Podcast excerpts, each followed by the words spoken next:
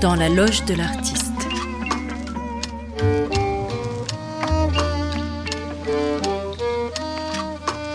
Une émission proposée par Sarah Roubateau.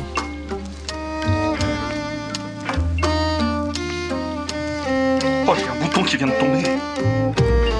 Et t'as pas une épingle?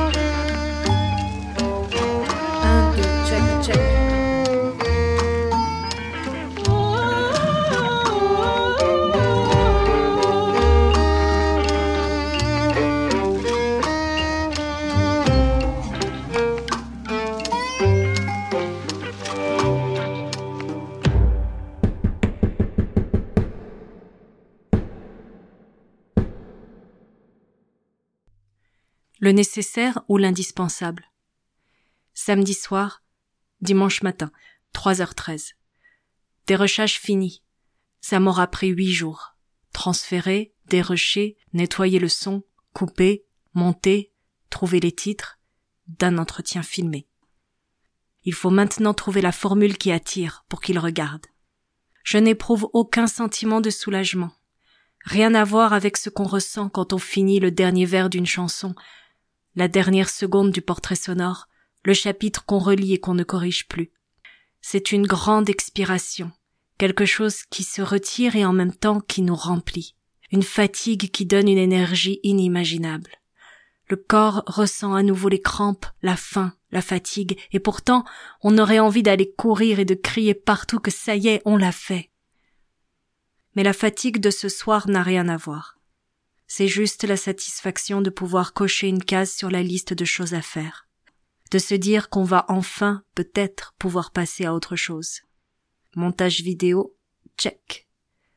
Je regarde la liste de choses à faire. Préparer les infolettres, choisir les citations, recontacter, stop. Je verrai demain. Pourtant, je m'étais dit qu'après je me remettrais au vrai travail, que je traduirais ces chansons espagnoles en français que je traîne depuis des mois, que je me mettrais à imaginer mon prochain spectacle. Bon ben, je ferai ça en automne. Ah non, ce sera la rentrée, il faudra contacter les passeurs pour la tournée. L'hiver prochain alors. Et chaque jour un peu plus, je me trahis. Ce soir, j'ai finalisé un outil de communication. Objectif, attirer des lecteurs. Agiter les bras pour dire, hé, coucou, arrêtez-vous deux secondes! parce qu'il n'y a pas ce lieu où les habitués viennent et où je pourrais venir chaque soir présenter mes dernières créations. Parce que je n'ai pas d'agent au carnet d'adresses bien rempli pour m'appeler et me dire qu'il a décroché quelque chose pour moi. Et chaque fois je repousse la limite de l'inacceptable, en espérant que ce sera non pas la bonne, car je n'y ai jamais cru, mais une bonne, qui enclencherait une série de bons numéros et me permettrait de me consacrer enfin à mon travail. En attendant, je passe 80% de mon temps au packaging, à la communication et à la logistique. C'est la figure de l'artiste aujourd'hui, seul dans sa chambre derrière son ordinateur, n'ayant de compte à rendre à personne, sauf à lui-même, ne pouvant compter que sur son seul talent et sa capacité à savoir bien réseauter. Parce que pour nous écouter et nous lire, vous avez besoin du site, de la photo, du logo, de la vidéo, de la phrase qui attire parce qu'aujourd'hui, avant d'avoir du talent ou de bien faire son travail, il faut gagner le droit à être écouté. Vous pourrez aller voir des rétrospectives et des hommages aux grands artistes du passé, ceux qui étaient entiers, dévoués à leur travail, intense. Dites-vous qu'être entier n'est pas seulement un trait de caractère. C'est la capacité à ne pas se trahir dans l'espace que la société nous laisse pour nous exprimer. Avant, cet espace existait. Aujourd'hui, la liberté à toute l'étendue d'un passage clouté. Hugo ou Zola n'auraient sans doute pas pu écrire des jours et des nuits entières s'ils n'avaient eu des serviteurs et des femmes pour s'occuper de leur linge, de leur maison, de leurs repas. Les Brel, les Barbara, les Gainsbourg, les Nougaro n'auraient pas été ce qu'ils sont devenus s'ils n'avaient eu des lieux pour les faire éclore et d'audacieux directeurs de salles, journalistes, compositeurs qui leur donnent leur chance. Ils n'avaient pas d'affiches à préparer, d'annonces à faire pour s'assurer de remplir les salles, et la photo de leur disque était la moins mauvaise qui sortait, et on ne se prenait pas la tête avec ça. On pouvait se prendre la tête avec deux vers d'une chanson ou une ligne mélodique. Je ne sais jusqu'où je mènerai cette trahison, jusqu'où je me supporterai à laisser passer ces journées à communiquer plutôt qu'à créer. On peut me dire de m'aménager un emploi du temps, de consacrer quelques journées à la création sans toucher Internet. Mais la création n'a pas seulement besoin de temps, elle a besoin d'une disponibilité de l'esprit. Elle ne se fait pas entre deux urgences de communication.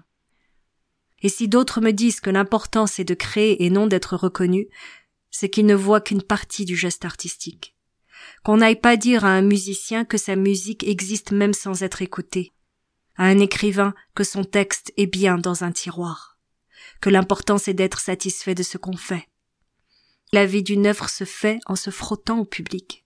Une chanson n'est pas finie quand elle est écrite. Elle vit sur scène. Elle se contracte, s'accélère, se durcit, s'allège, elle prend corps et intention. Un texte existe quand il est lu, quand il agit sur les gens. Vouloir que son œuvre aille dans le monde, ce n'est pas vouloir se mettre en valeur, c'est tout simplement vouloir que son œuvre existe. Le jour où au réveil j'irai au piano avant de me lire un livre, de le digérer en allant marcher, de revenir et de jeter ce que le chemin aura bien voulu me laisser de mots, de chanter à la guitare, de méditer. J'aurai délaissé l'indispensable pour le nécessaire, et je serai à nouveau un être entier. Cette émission est réalisée de manière indépendante. Pour que je puisse continuer, vous pouvez faire un don sur Tipeee à l'adresse tipeee.com slash sararubato. Le générique a été composé par David Simard. Merci beaucoup.